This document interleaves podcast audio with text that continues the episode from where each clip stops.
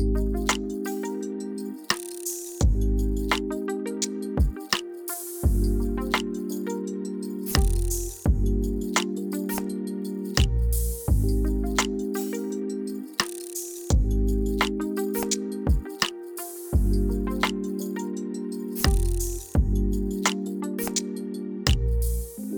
うこそミコストーリーズへ。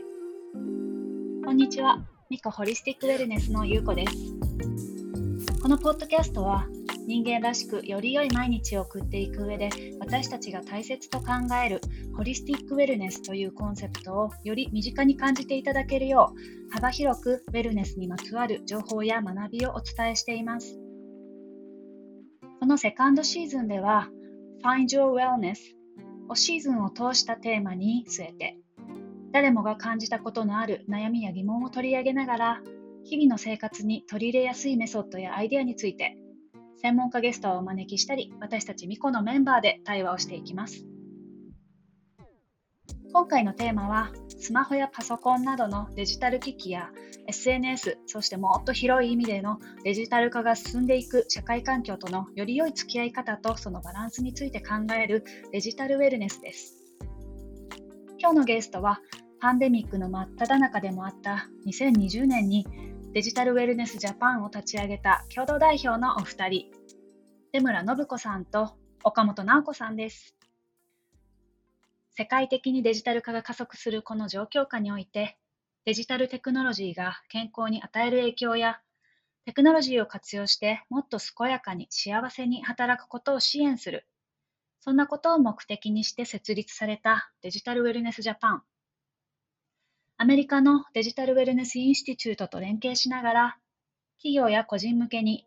最新の情報を提供するプログラムを開発、提供していらっしゃいます。今回、前編後編と2回にわたってお二人にいろんな角度からお話を聞いていきたいと思います。デミさん、ナオコさん、どうぞよろしくお願いします。よろしくお願いします。よろしくお願いします。はい、ありがとうございます。あの、それでは早速なんですけれども、えー、共同代表のお二人についてもっと知りたいということでご紹介をしていきたいと思います。えお二人はデジタルウェルネスジャパンの活動の他にも、あの、すっごくいろいろ活動されていらっしゃって、ウェルネスとかウェルビーイング領域について、あの、いろんなことをご存知です。なので私も一言でお二人をこう表現しきれないところもあるので、デミさんとナオコさんそれぞれ今どんなことに情熱を注いでいらっしゃるかと合わせてご紹介お願いいたします。はい、えー、よろしくお願いします。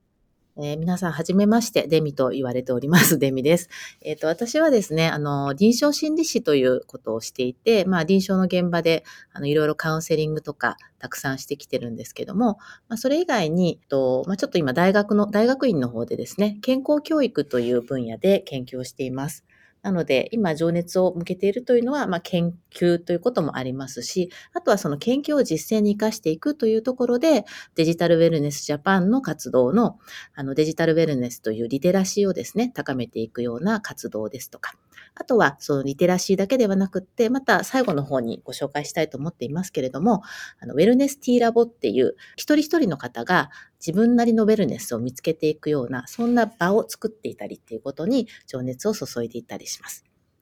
そんな感じで、えっと、やっております。よろしくお願いします。はい。よろしくお願いします。えー、私もデミさん、デミさんと実は以前からお呼びさせてもらっているので、今日もあの デミさんと呼ばせていただきます。はい。はい、えー、直子さん、お願いいたします。はい。ありがとうございます。えー、皆さん、はじめまして。岡本直子と申します、えー。今日はお招きいただいてありがとうございます。私が情熱を注いでいることはですね、幸せに働く人を増やしたいということをざっくり言うとですね、えー、まあ、情熱をかけて日々、えー、やっております。えー、ウェルビーイングっていうね、言葉、ご存知の方ももうだいぶ増えたんじゃないかと思いますけれども、あの、ウェルビーイングコミュニケーターというですね、勝手に自分が作った肩書きなんですけれども、まあ、ウェルビーイングとかね、幸せな生き方、働き方っていうのを一人お一人に企業や組織や経営者の皆さんにお伝えしながら、日本をね、幸せにしたいというふうに考えて活動しています。で、あの、先ほどもね、お話あったと思うんですが、やっぱりこうデジタルの世界になってしまって、かなりいろんなことが変化してるんですよね。なので、このデジタルウェルネスプログラムというのは、本当にこれからは必須なものだというふうに考えております。今日はよろしくお願いします。はい、ありがとうございます。ウェルビーイングコミュニケーター、素敵ですね。ありがとうございます。本当にこのパンデミックで本当に働き方とか幸せに働くってそもそもっていうのを突きつけられたそうですね。方もすごい多いんじゃないかと思ってて、うん、もう直子さんもねみさんももうなその何年も前からやっぱり幸せに働く幸せに生きるっていうことをテーマに活動されてらっしゃるのでイノベーターというか先陣を切ってずっと走ってらっしゃるお二人に今日お話聞けるのすごく楽しみにしています。ありがとうございます。お招きありがとうございます。じゃあ早速ですね、あの一つ目のお話聞いていきたいと思います。デジタル、まあ、スマホとかパソコンとか世界中の人といつでもどこでもつながることが当たり前っていうので自分に合うライフスタイルを選ぶチョイスが増えた一方で、まあ、かねてからの調査でもパンデミックが始まってから画面を見る時間が1日6時間になっちゃったっていうデータが出てたりとか燃え尽き症候群とか体調不良を訴える人の増加が表面化してるっていうのもあの指摘されたりしてます。今、ウィズコロナの時代がもうすぐには終わらないんだよねっていうふうに感じている中で、もう私も含めて、もう一歩自分らしいデジタル環境とかデジタルデバイスとかの、まあ、付き合い方を模索している人も多いんじゃないかなというふうに思ってます。でも日本でなんかデジタルウェルネスっていう単語実はあまりまだ聞かないなっていうのが正直なところで、デジタルウェルネスって何ですか？という担当直入な疑問をまず最初にお聞きしたいと思います。はい、ありがとうございます。まあ、デジタルウェルネスっていうのは、まあ、ある種一つの、あの、活動というか、あの、ムーブメントに近いかなと思っているところあります。デジタルウェルビーイングっていう言葉ともちょっと重なるところがあったりするんですけども、まあ、デジタルウェルネスっていうのは、あの、ウェルネスっていうことが、まあ、ウェルビーイングになっていくために、の実践なんですね。ウェルネスっていうのはそもそもが。うんうん、なのでデジタルウェルネスっていうのはデジタルとバランスの良い付き合い方をする実践っていうふうに思っていただけたらいいのと、あと私があのデジタルウェルネスインスティテュートで学んだデジタルフラリッシングっていう言葉があります。まあ、これがその本質をあの捉えていたりしますけれども、まあ、フラリッシングっていうのはこう、フラワーみたいな感じでね、こう反映していくとか豊かになっていくって意味なんですけども、はい。ただこの、これをあの一つのスペクトラムで考えていくんですね。一つはデジタルデトックスっていう完全デジタルをなくす世界と、逆の方はデジタルあの、アディクションっていうかね、その依存の方になっていくっていう病になってくるところ、どっちもちょっと現実的、まあそのデジタルを完全になくしてしまうっていうのはちょっと現実的ではないし、まあもったいないっていうのもありますし、まあかといってじゃあアディクションというその依存になってしまうと、それはそれで、やはりこう幸せな状態ではないということもあるので、デジタルフラッシングっていうのはちょうどその真ん中ですね、中央。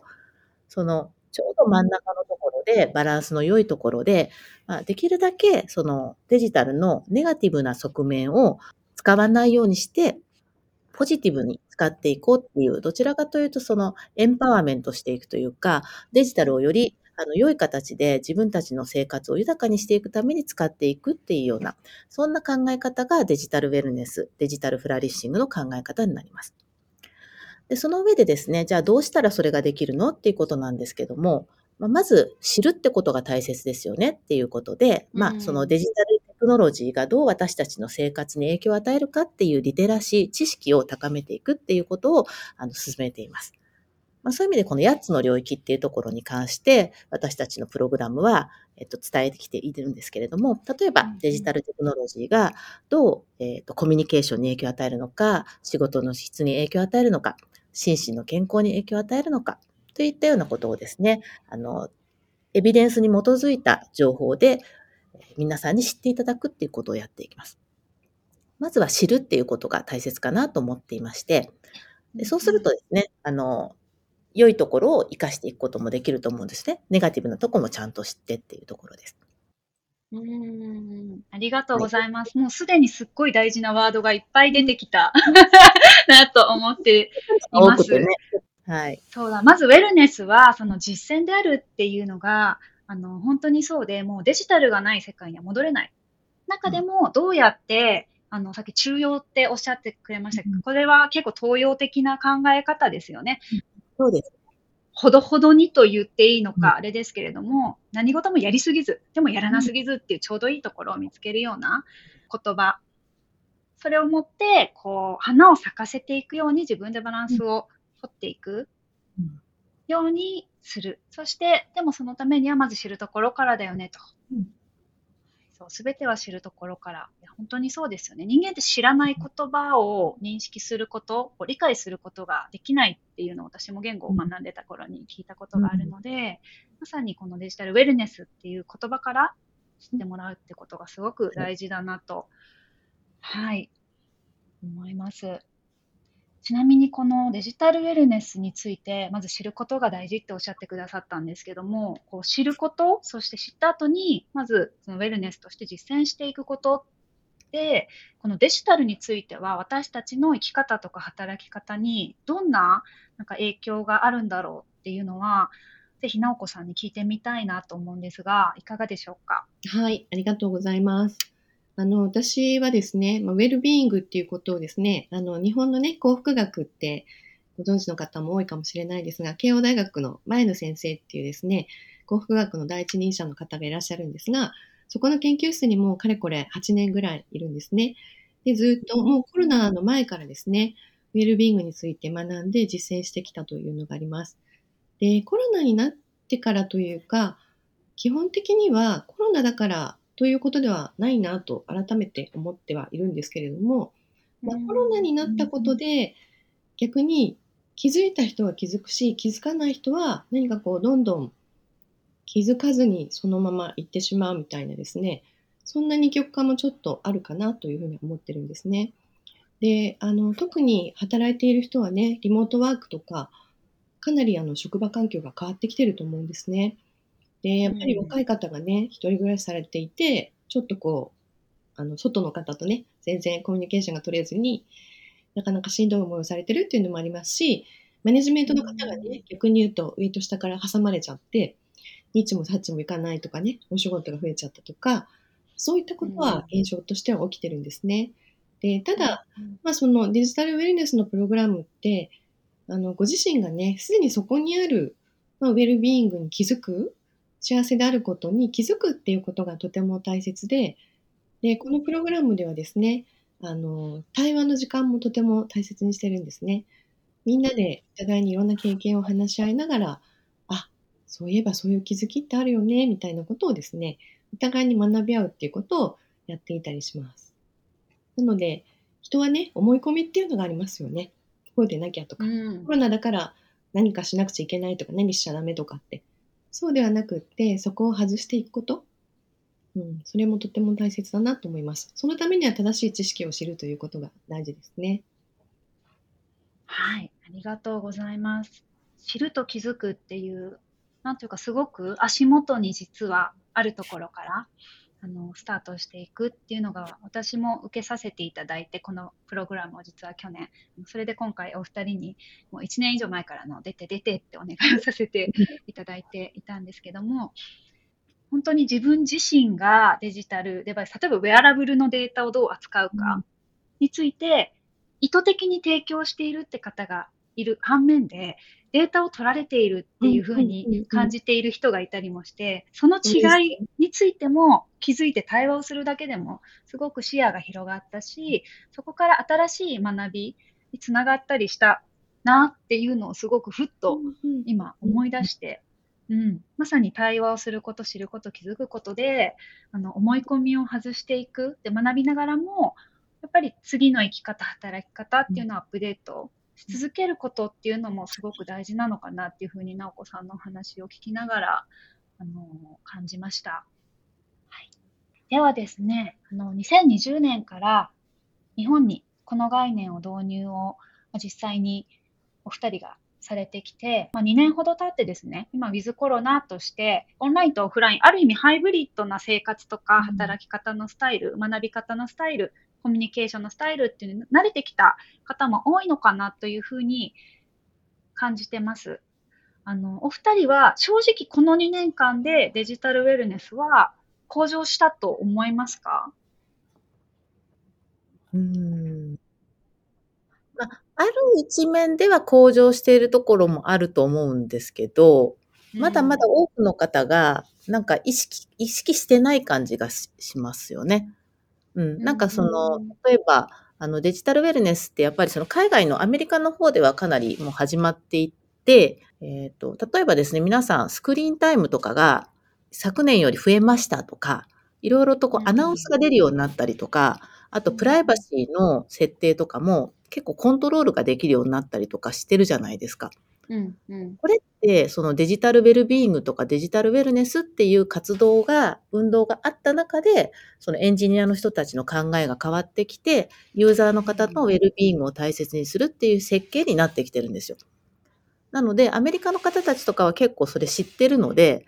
それを知って使ってるわけですよね、そういうものをね。ところが日本の方たちってまだまだ、あの、まあ、結構知ってる人は知ってるので、まあ、二極化してるのかもしれないんですけども、あの、結構なんとなく気がついたらなんだろう、こんなの出てきたな、ぐらいな感じで、それが一体どういう意味があるかとか、いうことはあんまり分かっていない感じがしていて、その本質的なそのデジタル社会での課題みたいなものっていうことを知った上で、その本質を知った上で、こう、ぜひ、その、生かしていかれると、もっとより豊かな、あの、ウェルビーイングな生活になっていくんじゃないかなっていうふうに思っています。なので、環境は整ってきてると思うんですが、それを使う側の方の、あの、マインドセットというか、まあ、そこはまだまだなのかなっていう感じがあるので、まあ、そこはちょっともう少し、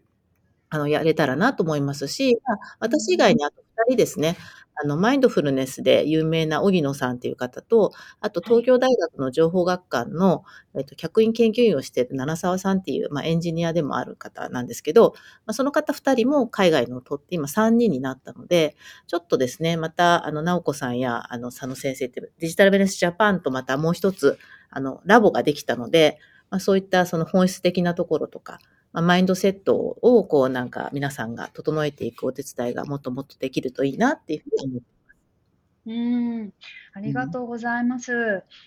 クッキーとかもそうですよね。パンってサイト開いたら、す、べ、てのクッキーを受け入れるみたいなの出てきて、何も考えずに入って押しちゃうとか、まさにその、アテンションエコノミーって言って、自分、無料のアプリを使う、意外に自分のデータを差し出しているっていうことにどれぐらい気づいてるかっていうのも、うん、まさにプログラムの中であの、うん、対話のセッションをして私自身もすごくなんかハッとさせられた、うん、なと思ってその後スクリーンタイムをモニターしてくれる機能を入れたりとか本当にしたので、これからはもっと広い意味であのデジタル社会の中でどういうスタンスを自分が取っていくかがすごく大事になってくるというようにエミさんのお話聞いて改めて思います。直子さんはいかがですか？そうですね。うん、あの、私はね、企業向けにウェルビーイングのお話をしたりとかですね、あとマネジメント研修をしたりっていうことを多くやらせていただいてるんですけれども、やっぱりリモートが多いんですね。まあ、研修そのものもリモートだったりしますし、そうすると特にマネジメントの方の悩みっていうのが、まあ、あの、メンバーの方がね、まあ、例えばズームとかで会議ありますよね。顔を見せない何考えてるかわからないみたいなお話とか、まあ、あとは、あの、なかなかね、こちらが聞けば何か出てくるけれども、まあ、向こうから何かこう、ちょっと何かがっていうところが、なかなかこう、情報が取りにくくなっているっていうことをたくさんの方が言われていて、それってきっと、リアルだったら、まあ、隣の席に座っていたら、すいません、ちょっとこれいいですかみたいな感じでね、一言言えるのが、やっぱりオンラインだとなかなかしづらいっていうところがあると思うんですね。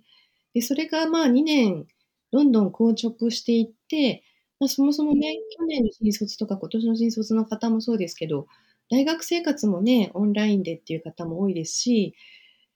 私の知り合いはですね、部下の顔を一回も見たことがないって1年間言ってる人もいましたね。お出さなくていいっていう。まあ、これもまたね、ちょっとどういうことかな？まあ、あの、個人情報とかいろいろあるみたいなんですけど、まあでもそれって本当に大切なことを見逃してないかなっていう気がしていて、で結局は、その、まあデジタルでこういうふうになってしまったから、できないっていうところにばっかりみんな目がいってしまっている気がしていて、いやいや、デジタルだからこその恩恵をね、もっとちゃんと活かしていきましょうよっていうことを私たちはお話をしてるんですけど、デジタルだからこそできることもありますよね。かえってね、うんワンオンワンとかって1対1のミーティングって、あの、その方が、オンラインの方がゆっくり話せるっていう方もいらっしゃったりするので、そういったですね、うん、あの、まあ、うまくね、そういったことを、まあ、私たちもお伝えしてますけれども、自分たちで活用していっていただきたいなと思いますし、まだまだ可能性はあるというふうに思っています。うんうん、そうなんですね。確かにあのデジタルのコミュニケーションとリアルのコミュニケーションの違いが分かるようで分からないというか、うんそのまま来ているっていうのは結構あるかなって、うんあの感じます。うんでももっと恩恵を使えるようにそれについても知っていくとか気づいていくっていうことが大事なんですかね。そうですね。うんうーん。ありがとうございます。もう一つ一つのテーマで正直ね、あの、各テーマ本当1時間、2時間 喋っていただきたいぐらいなんですけれども、はいえーちょっとまず前半のね、最後の質問に行きたいと思います。えー後半にちょっとつないでいく質問でもあるんですけど、これからもっとデジタルウェルネスを向上するために大切になるなと思うキーワードがあれば、一つずつぜひ教えてください。はい。じゃあ、私からは、あの、今日ね、ここの場にはいないんですけれども、まあ私とデミちゃんがこのプログラムを立ち上げたときにね、えーエグゼクティブアドバイザーということで参加してくださっている医師であり産業医である佐野先生という方がいらっしゃるんですが、まあ、その方が養生っていう考え方をとても大切にされていて、あの、この度ね、養生セルフケアっていう考え方を広めようということで、えーいろんな形で、えー協会を立ち上げたりとか活動していこうというふうに決めました。やっぱりデジタルの社会の中、だからこそ自分自身が自分の心と体を整える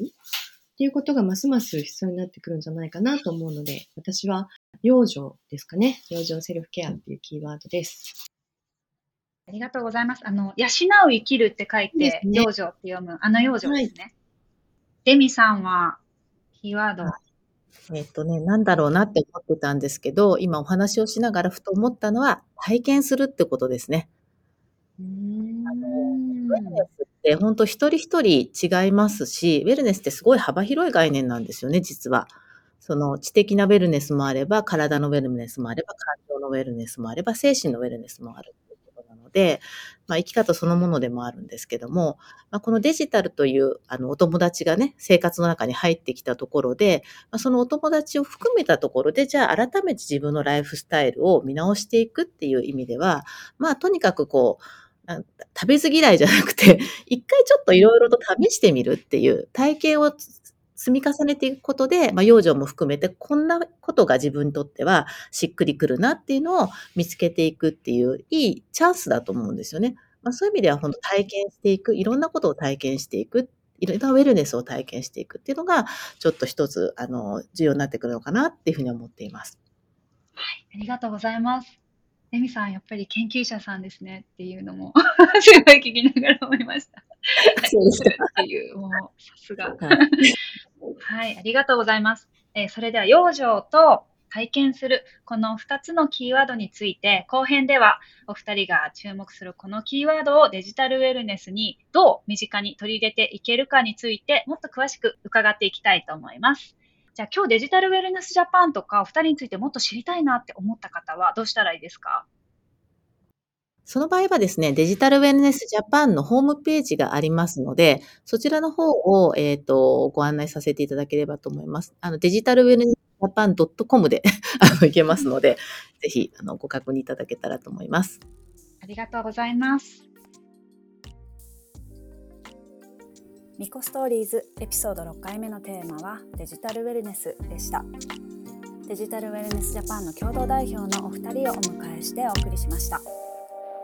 忙しく過ごす日々の合間にちょっと一息つきながら日曜日の午後をゆったりと過ごすように後編も聞いてもらえたら嬉しいです。それではまた後編でお会いしましょう。聞いてくれてありがとうございました。ありがとうございました。